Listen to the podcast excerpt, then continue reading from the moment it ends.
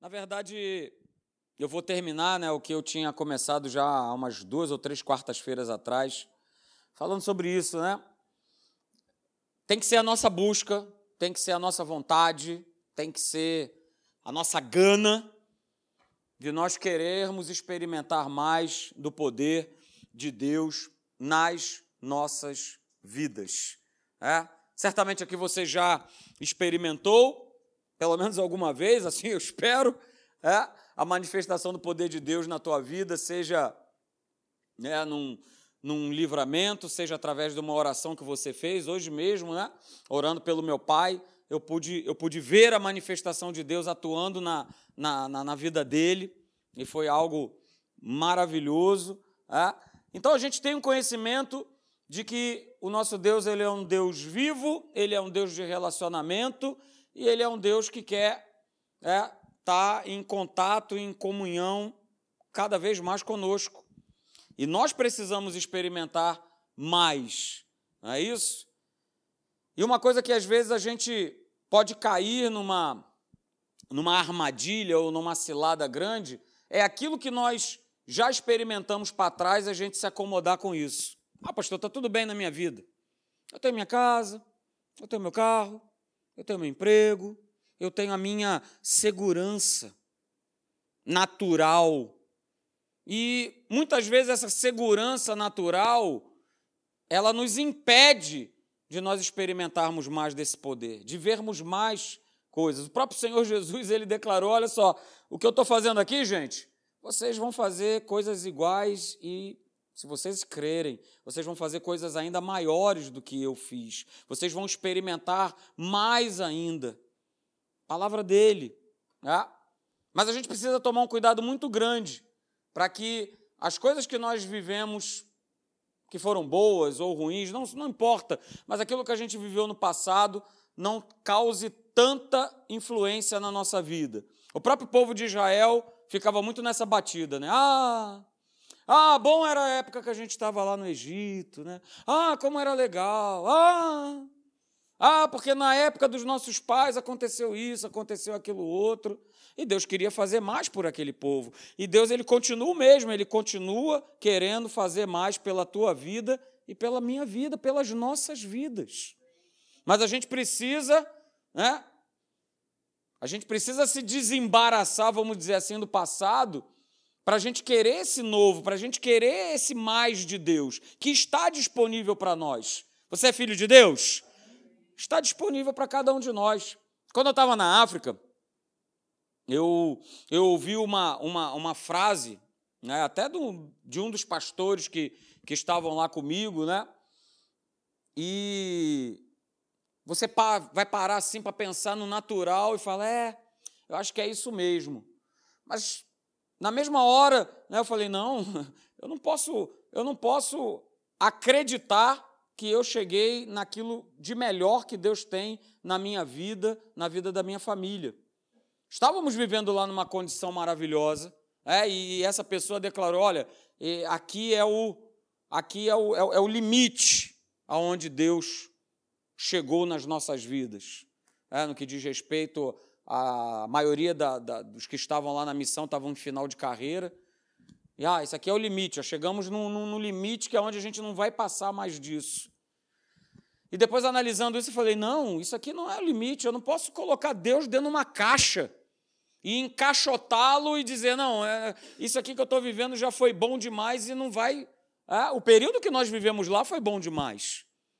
Traz saudades? Tem, traz saudades. Mas Deus é Deus de movimento, Deus é Deus de progresso.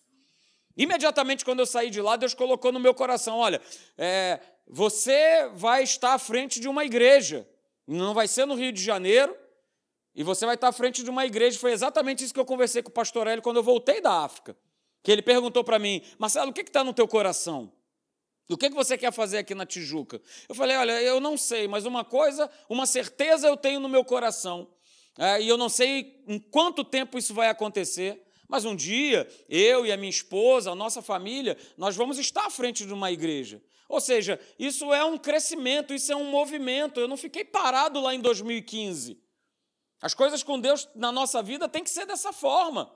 Da gente a gente crescer, a gente progredir, a gente ir para frente. E assim aconteceu.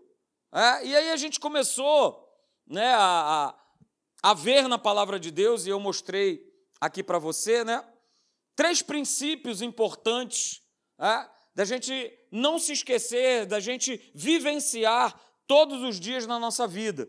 E aí eu coloquei esse texto base aí, são, são seis versos lá de Marcos, capítulo de número 6, a partir do verso primeiro, né? Eu coloquei ali na, na versão da NVI. E olha o que, que diz o texto: diz que Jesus saiu dali e foi para a sua cidade, acompanhado dos seus discípulos. Verso de número 2: Quando chegou o sábado, começou a ensinar na sinagoga, e muitos dos que ouviam ficavam admirados, perguntando: de onde vêm essas coisas? Que sabedoria é essa que foi dada? E que milagres são esses que ele faz? Verso de número 3. Não é esse o carpinteiro, filho de Maria e irmão de Tiago, José, Judas e Simão? Não estão aqui conosco as suas irmãs? E ficavam escandalizados por causa dele. Ah? E aí continua dizendo: e ele não pôde fazer ali nenhum milagre, exceto impor as mãos sobre alguns doentes e curá-los. E ficou, palavras de Jesus, e ele ficou admirado com a incredulidade deles. Então Jesus passou a percorrer os povoados é, ensinando. Veja, veja no verso 6 que ele, ele ficou admirado. Ele ficou admirado da incredulidade, e eu poderia dizer que Jesus ficou admirado assim: rapaz, eu estou aqui. Jesus, o Rei da Glória. E essa turma, por conta de não crer em mim, não experimentou daquilo que eu podia oferecer para toda essa gente. Jesus ficou admirado.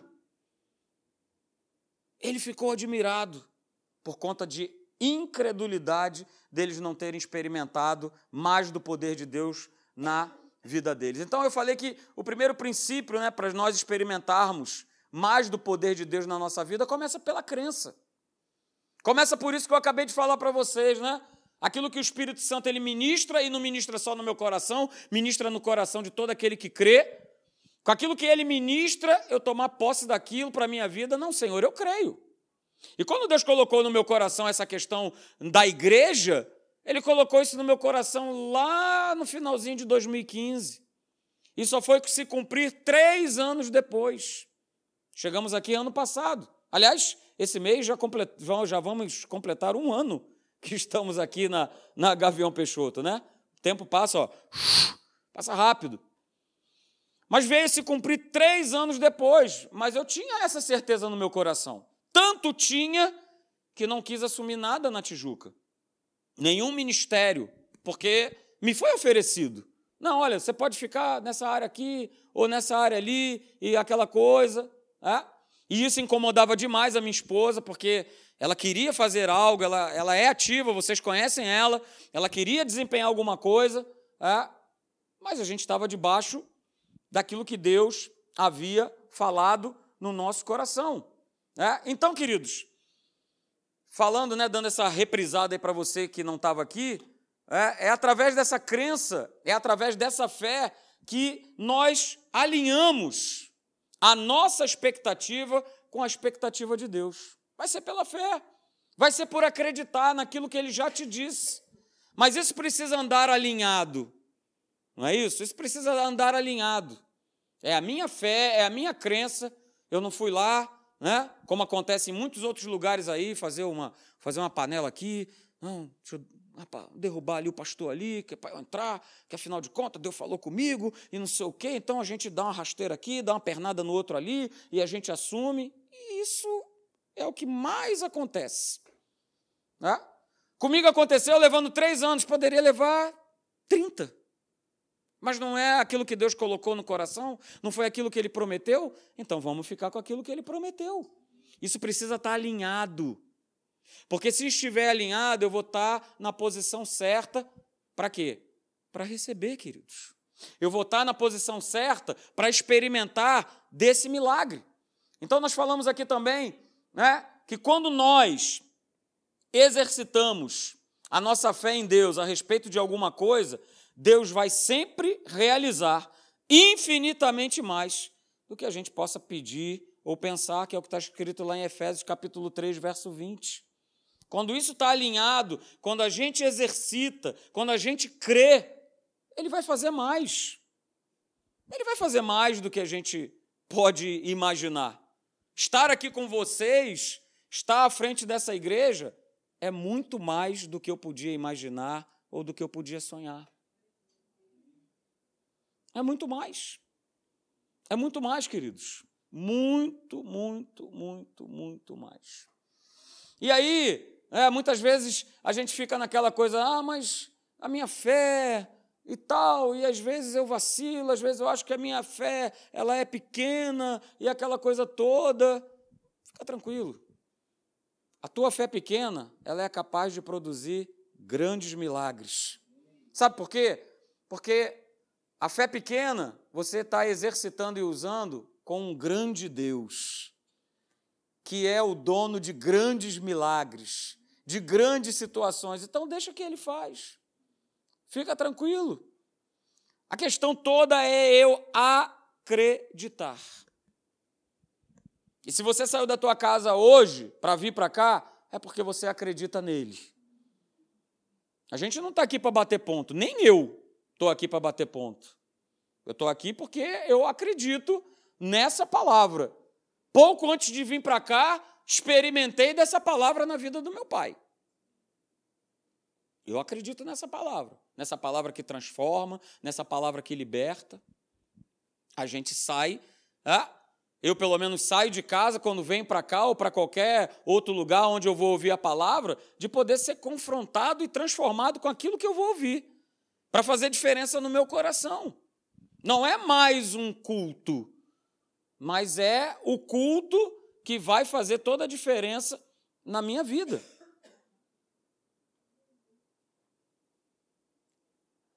Então, querido, guarde isso. Deus, ele quer usar a fé que você tem. E não importa o tamanho que ela tenha. O importante é que você exerça a fé que Deus te deu.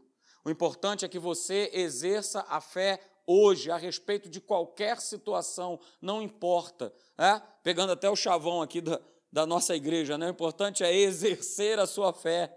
Exerça é, a sua fé e ele vai usá-la do tamanho que ela estiver.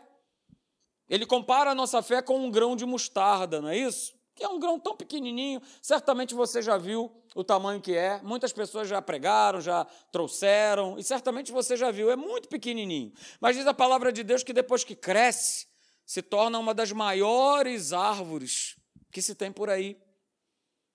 Então, queridos, use a sua fé. Use a sua crença. E lá em Mateus, capítulo 12, verso 20, diz lá que ele não vai quebrar o caniço rachado, ele não vai apagar o pavio fumegante, até que leve a vitória à sua justiça.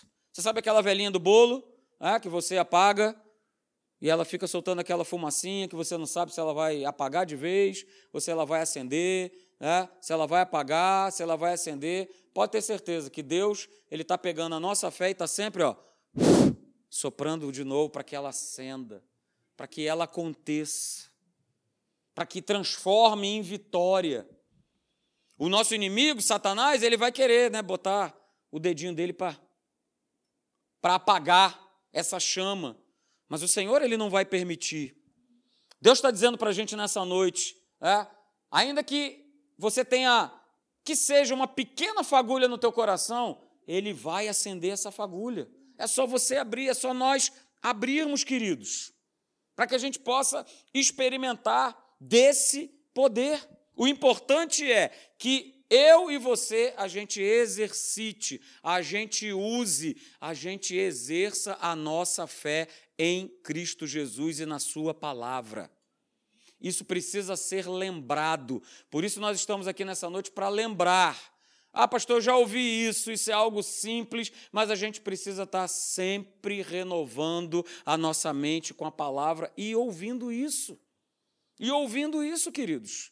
E não faltam passagens, palavras, né, para a gente poder falar sobre, sobre isso, sobre cura, sobre os milagres de Deus, sobre exercer essa fé e experimentar desses milagres. Mas vamos continuar, vamos continuar nessa nossa jornada. O segundo princípio que eu já havia falado no nosso último encontro, para nós experimentarmos mais do poder de Deus, é a obediência. É nós obedecermos. Eu posso crer, ok, mas o que, eu tenho feito com essa crença? Eu de fato tenho obedecido? A voz que ele me deu, eu estou cumprindo? Ah? E eu comentei aqui né, que numa, numa certa conferência, onde estava um pastor americano, juntamente, ele estava indo para uma conferência onde quem seria o preletor principal seria né, o pastor coreano Paul Yang-cho, e ele teve a grata, a feliz coincidência de, na hora de descer para tomar o seu café da manhã, descer junto com o próprio pastor Paul. E ali, né, ele, pastor com um homem aqui e tal, o que, que eu pergunto? E ele perguntou, ele falou, pastor, deixa eu perguntar uma coisa, qual é o segredo do sucesso do seu ministério? Qual é o segredo de tantas pessoas, milhares, milhares de pessoas, ouvirem, pararem para ouvir a sua pregação? E ele respondeu para esse pastor americano o seguinte: Olha, deixa eu te falar, o segredo do sucesso da minha vida ministerial é o seguinte: eu oro e eu obedeço. Eu oro e eu obedeço. O que, é que ele estava querendo dizer? Eu converso com o papai. Eu bato um papo com o papai, papai me fala, e aquilo que ele me fala eu obedeço. Simples assim. Então, se nós quisermos ver, experimentar mais da manifestação do poder de Deus na nossa vida, nós precisamos obedecer. Lá em João, Evangelho de João, é, no capítulo 9, do verso 1 ao 9, eu não vou ler para você, mas eu eu quero destacar só o, o verso 7. Jesus ele estava andando com os seus discípulos e no meio do caminho ele encontrou com um cego de nascença. Não é isso? E aí, você conhece a história? Jesus ele deu aquela aquela famosa cuspida no chão, né? Pegou lá a terra e aquela coisa toda e passou nos olhos daquele homem. E aí ele dá uma ordem para esse homem. Ele fala o que para ele? Olha, vai se lavar lá no tanque de Siloé. E aí eu destaquei para você o que, que esse homem fez. Ele foi e se lavou. Mas ele poderia ter feito outras coisas. Na hora a gente talvez não preste muita atenção no texto. Mas ele poderia fazer outras coisas. Talvez a primeira reação dele, ou de cada um de nós, seria o seguinte: Meu camarada, o que, que você passou aqui na minha vista? Que negócio é esse aqui? Que lodo é esse aqui que você colocou na minha vista? E aí, muito revoltado da vida, eu não ia mais obedecer voz nenhuma, ordem nenhuma. Porque quando ele falasse, não, eu dei uma, dei uma cusparada aqui e tal, e fiz um lodo e tal, tal, tal. E ele falou, ah, é? Então, beleza. Fui, ia procurar um outro lugar. Vem cá, me, me ajuda aí. Me ajuda aí, me leva para um lugar para eu poder lavar o meu olho aí, porque esse maluco aí cuspiu no chão e agora passou isso aqui na, no, nos meus olhos. É ou não é, gente? Essa seria, essa seria uma reação natural daquele homem. Mas Jesus ele faz isso e ele dá uma ordem, né? Olha, vai se lavar lá no tanque de Siloé. E foi exatamente o que ele fez. Ele cumpriu uma ordem, ele obedeceu uma ordem né, de de Jesus. Então, percebam o seguinte, né? o homem ele não foi curado porque Jesus ungiu ele com, né, com uma baba santa. Não tem baba santa. O homem ele foi curado porque ele obedeceu a uma ordem específica de Jesus. Da mesma forma, né, você também conhece a história dos dez leprosos. Está lá em Lucas capítulo 17 é, se encontraram com Jesus e Jesus também dá uma ordem para eles. Olha só, vão lá se mostrar aos sacerdotes. E diz o texto que enquanto eles iam andando, eles foram quê? Eles foram curados. Mas eles poderiam pensar, mas o que a gente vai fazer lá nos sacerdotes? Se apresentar para eles, uma vez que nós somos leprosos, uma vez que eles não poderiam ter contato com ninguém, que dirá é, contato com sacerdotes? Eles iam ser apedrejados. Mas eles, todos eles, sem exceção, beleza, teve a ordem? Então vamos cumprir essa ordem. E aí eles puderam o quê? Experimentar o melhor de Deus para a sua vida. Muitas vezes a gente ora, né? Senhor, me dá isso, Senhor, salva minha família, Senhor, me cura, Senhor, me dá um novo trabalho. Mas o que, que Deus de fato tem pedido para você fazer? Marcelo, o que, que Deus tem pedido para você fazer? Ou pedido para deixar de fazer? Porque também tem isso. Não é só, olha, faça isso, faça aquilo, faça aquilo outro. Mas muitas vezes é deixa de fazer isso, deixa de fazer aquilo, não faça mais isso. E o que, é que a gente tem, tem feito com essas ordens que a gente recebe, quem tem comunhão com Deus, a gente ouve a voz dele todo dia? O que, é que a gente tem feito com, com essas ordens, queridos? Com aquilo que Deus, ele nos pede. Às vezes, né, a gente, Senhor, restaura meu casamento. Mas Deus diz, fala, mas Deus fala para você, perdoa sua esposa, perdoa o seu marido. Senhor, restaura a minha vida financeira. Mas aí Deus fala para você, olha, abençoa o fulano de tal, abençoa ali. Não é isso? Vivenciei isso agora. Há, há pouco tempo, né? Mudei, mudei agora de quartel. Tem duas semanas atrás. E justamente quando tinha chegado da África, estava tudo certo para eu ir para esse quartel que eu estou agora. E eu acabei e eu acabei não indo em algo que era algo que era certo, voltar da missão e voltar para onde eu estava trabalhando. Era certo. Certo. Sem muito esforço, sem fazer pedido para ninguém, era certo. Era quase que um bater voltar. Só que nesse bater voltar, né, eu fui abatido no meio do caminho, né? que nem aquelas aves, quen, quen, quen, quen, quen, quen. Tuf, eu fui abatido no meio do caminho e, e fiquei trabalhando onde eu estava, já ia completar agora, no final do mês, três anos que eu estava lá.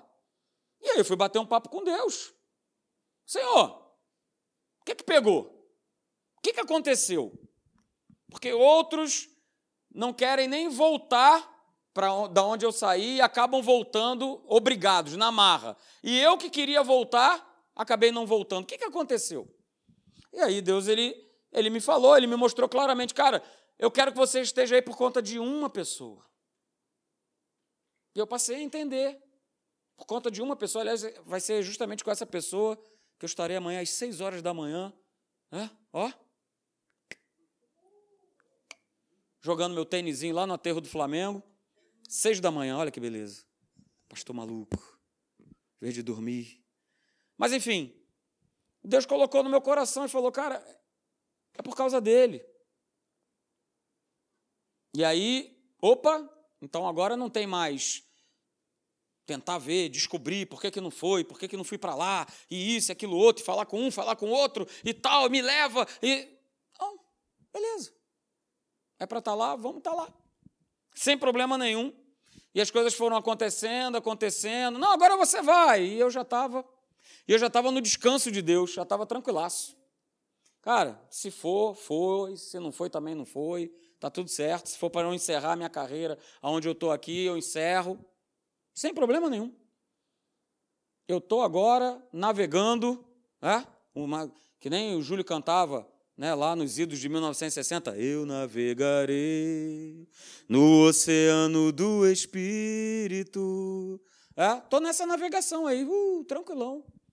E aí, quando foi em novembro, agora do final do ano, olha, agora, você, agora vai, hein? Agora vai! Eu falei, cara, também se não for, tá tudo certo.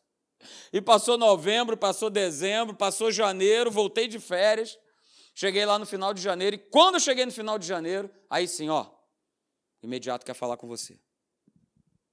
Ah, agora, não, agora, agora de fato você vai para lá. E agora eu estou lá. No lugar que eu quis lá atrás, três anos atrás, quando eu cheguei da África, e só estou indo para lá agora. Então, vamos embora nessa navegada do propósito de Deus, queridos. Vamos nessa. Sabe por quê? Deus não vai dar o segundo passo, ele não vai fazer o milagre se eu não der o primeiro. E qual é o primeiro? É obedecer aquilo que ele me pede para fazer.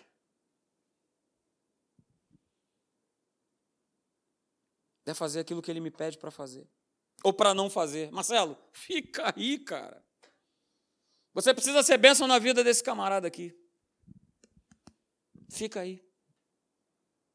Não é a tua vontade, é a minha vontade, que é boa, perfeita e agradável. Só que a gente, obviamente, a gente quer entender, né? A gente é filho, a gente quer entender. E a gente tem esse acesso, oh Senhor Jesus, louvado seja o teu nome, porque a gente agora tem esse acesso livre. Eu não preciso ter um intermediário para ter acesso, para ter contato com ele. Então, vamos embora, ó. Me fala. Me, me mostra o que que eu tenho que fazer. Por isso lá, né, Maria já dizia, lá no Evangelho de João, capítulo 2, lá no, verso 5, e agora? O que, que faz? Acabou o vinho. E agora? E agora? Olha só, relaxa. Fazei tudo que ele vos disser. O que ele falar, está falado. Resolveu pegar água, né? Podia, como a cura do cego, podia ter pego um monte de terra, botado dentro do cálice e ter transformado em vinho. E aí? Podia. Ele faz do jeito que ele quiser. Não é isso? Podia pegar aqui o tecladão do Júlio, vamos embora. Quebra ele todo, pega cada tecla, coloca dentro de um odre e serve. Podia. Ele é Deus. Ele vai fazer. O importante é que ele não deixa de cumprir a sua palavra. O importante é que ele não deixa de fazer. Ok? E mais importante, o Espírito Santo vai sempre falar aos nossos corações. O que, é que eu preciso fazer? Crer e obedecer a esse comando. Obedecer a essa ordem. Para que as coisas, sabe, queridos, ela funcione na nossa vida. terceiro princípio, e na verdade é o gancho para aquilo que Deus está colocando no meu coração para falar com vocês aí em breve. O terceiro princípio é esse. Nunca deixe de sonhar. E eu quero falar com vocês sobre sonhar. Lá em Atos, capítulo 2, verso 17, diz: Olha, nos últimos dias, é hoje, é o tempo que a gente está vivendo hoje? Sim, sim, nos últimos dias, ou seja, hoje, Deus ele fala: Olha, eu vou derramar do meu espírito sobre todos os povos. E não é exatamente isso que está acontecendo? É. É chinês, é coreano, é paquistanês, é iraniano, é iraquiano. A turma está se rendendo ao Senhor Jesus. Aliás, eu vou trazer aqui o Fernando, que é lá da Tijuca, num domingo desse aí, para justamente estar tá mostrando para a gente o que Deus ele está fazendo pelo mundo. Tem a turma aí que o negócio é tão fechado, mas tão fechado, mas tão fechado. Beleza, pode ser fechado. Não pode entrar a Bíblia, então não tem problema. Eu, eu, Senhor Jesus, o Rei da Glória, eu vou aparecer ao vivo e a cores para a turma. Eu quero ver quem é que vai me prender. Eu quero ver quem é que vai prender a Jesus. Ih, rapaz, apareceu o cabra. Prende, prende o cabra. Está aparecendo. Uh! É, o próprio Senhor Jesus para anunciar o Evangelho para essa turma. Então, nesses últimos dias, que são os dias que estamos vivendo hoje, eu vou derramar do meu espírito sobre todos os povos. Os seus filhos, as suas filhas profetizarão. Os jovens terão visões. E quem é jovem aí, diga amém. E os velhos terão sonhos. Olha aí. E agora, pastor? Agora eu fiquei. E agora? Não, pastor, me deixa só com a visão. Sonho não. Sonho não, não. Sonhos também, queridos. A gente precisa perceber algo. Eu coloco aí para você anotar. Que Deus ele coloca sonhos no nosso coração. E esses sonhos são sementes do propósito dele para as nossas vidas. Deus é que coloca o sonho, Deus é, é que direciona o propósito dele, segundo o seu propósito. E, e é quando a gente fala em sonho, e quando a gente fala de propósito de Deus, né, não, não fique imaginando somente que né, aquilo que ele, ele colocou no coração de, no teu coração é para realizar um propósito, é também para realizar um propósito, mas a gente tem outros sonhos. Sonhos de viagens, sonhos de trabalho, mas a gente vai ver aqui na frente que é que sonho, querido, é tudo aquilo que mexe com a gente. Sonho é tudo aquilo que mexe com a gente.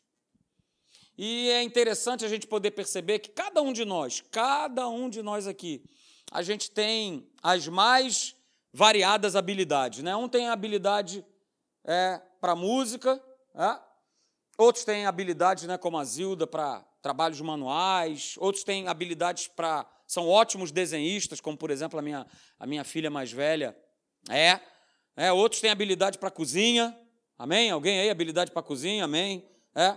Outros têm habilidade com mecânica, outros têm habilidade para ensino, outros têm habilidade para liderança. E aí vamos parar para pensar: quem que colocou isso dentro de nós? Quem que colocou essa habilidade dentro de nós? Habilidade, querido, que você tem, você pode ter certeza, é um propósito de Deus na tua vida. Habilidade que você tem é a habilidade que Deus colocou para a realização do propósito dele. Só que muitas pessoas têm matado o milagre de Deus nas suas vidas porque têm matado os seus sonhos. E aí eu coloco mais essa frase para vocês anotarem. É, se nós abandonamos o nosso sonho, se a gente abandona essa semente que Deus nos deu, a gente mata o milagre de Deus na nossa vida. Não abandone o seu sonho. Deus quer realizar, queridos, 2019, todos os anos que nós teremos para frente, Deus ele quer realizar muita coisa na tua vida, através da tua vida, muitos sonhos. E queridos, sonhar nos nos rejuvenesce.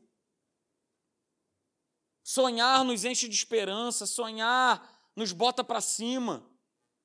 E Deus ele quer colocar mais e mais e mais sonhos na tua vida. Sabe por quê? Porque a pessoa que não sonha é uma pessoa chata, é uma pessoa melancólica, é uma pessoa que vive a vida meio que por viver, é uma vida sem graça.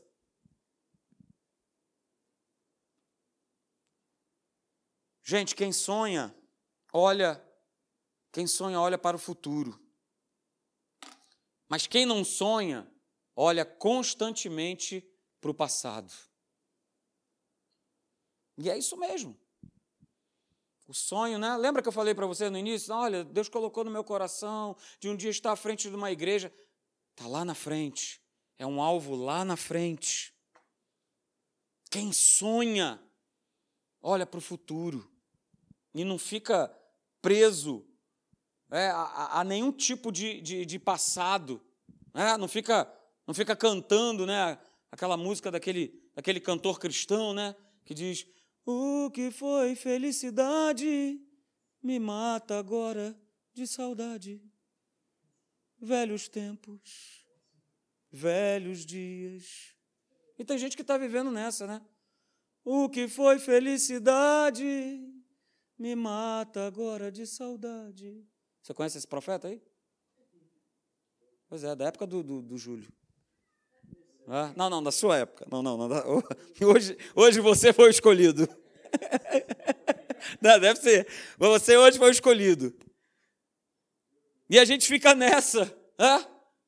olhando para trás, olhando para o passado. Querido, sem sonhos, a tua empresa para.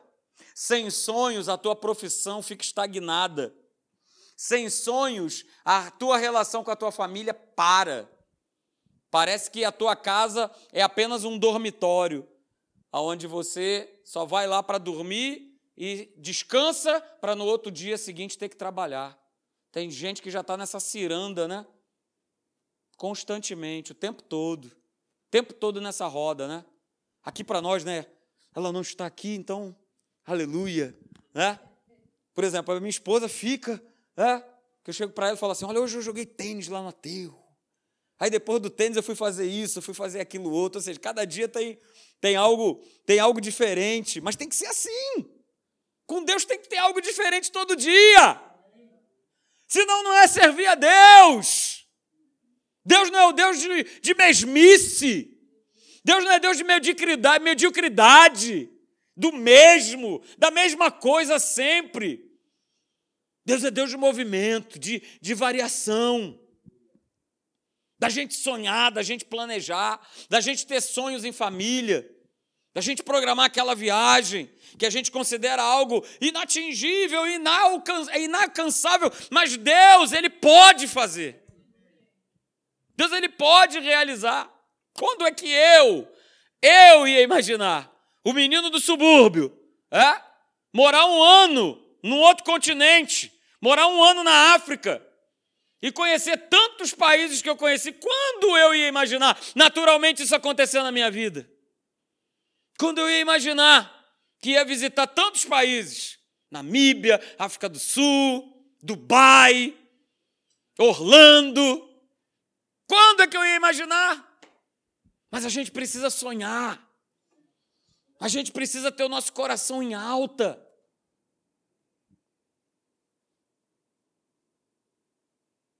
Senão, queridos, a gente deixa esses sonhos morrerem, porque a gente só olha para o natural, a gente só olha para a periferia e a gente fica vivendo ano após ano naquela mesma chatice, naquela mesma mesmice e nada acontece.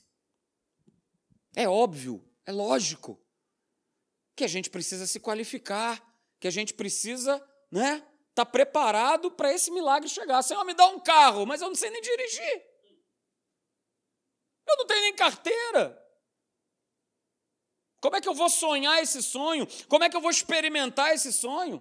Pastor, eu quero ir lá para o outro lado do mundo. Cara, você já tirou teu passaporte? Porque a oportunidade vai bater. Um dia desse, né, compartilhar isso com vocês. Olha, olha, olha como que Deus faz, queridos. Eu estava lá, abri, abri uma caixa que eu tenho, onde tem o manual do carro e outras coisas, e dentre essas coisas tem lá os nossos, os nossos passaportes.